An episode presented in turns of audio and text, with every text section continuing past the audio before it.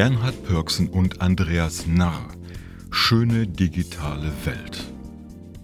Seit ich meine Bücher nicht mehr beim großen A bestelle, sondern in der kleinen Buchhandlung in der nahen Kleinstadt, nutze ich auch die Möglichkeit, bestimmten Autoren zu folgen, damit ich ihre neuesten Veröffentlichungen mitbekomme. So sah ich auch Ende 2020 das neue Buch von Bernhard Pörksen, Schöne digitale Welt, was es direkt auf die Wunschliste des Online-Shops brachte. Erst beim Abholen wurde klar, dass Pörksen und Nah nur Herausgeber waren, nicht Autoren im eigentlichen Sinne. Stattdessen ist das Buch eine Zusammenstellung von Reden und Essays diverser wohlbekannter Leute.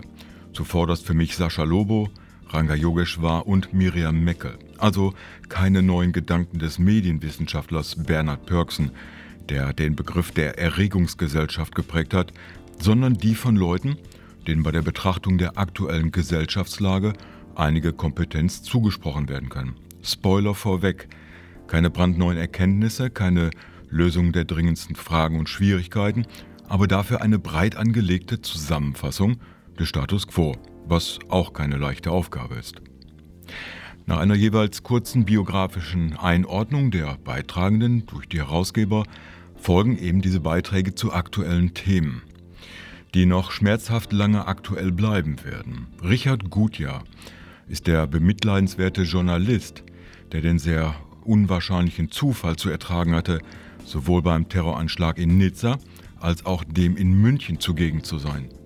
Woraus Rechte und Verschwörungserwachte sofort schlossen, dass er etwas mit den Anschlägen zu tun haben musste. Seitdem werden er und seine Familie mit Hassbotschaften und Morddrohungen zugeschüttet.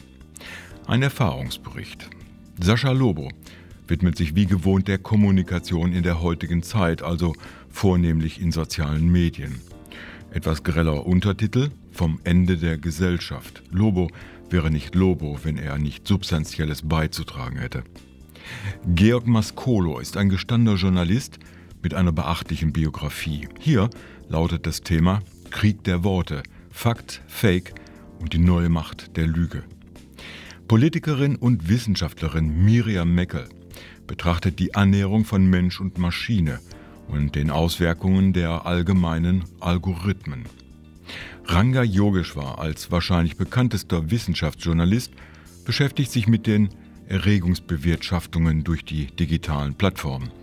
Wer ihn nur aus dem Rundfunk und seinen Sendungen kennt, erlebt hier eine neue Seite des Mannes. Schließlich noch die vielfach ausgezeichnete Autorin Julie C.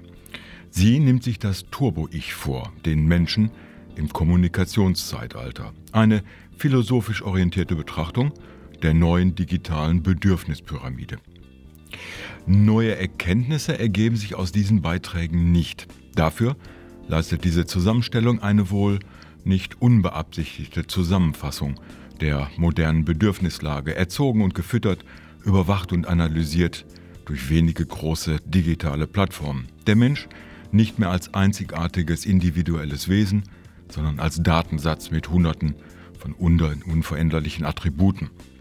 Eine Gesellschaft, in der nicht mehr Diskurs oder Austausch im Vordergrund stehen, sondern die Selbstvergewisserung in Egoblasen und Meinungszirkeln. Ein Datenkapitalismus, der sich anschickt, die Grundlagen einer liberalen Gemeinschaft zu zerstören. Hauptsache, der Umsatz stimmt.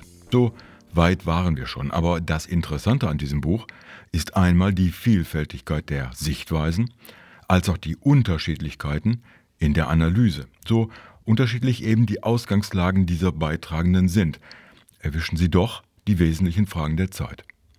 Schon mit einigen Änderungsvorschlägen, wie bei Ranga Yogeshwar, der meint, es gehe bei den digitalen Plattformen zunehmend statt um ein Too Big to Fail, um ein Too Big to Carry On.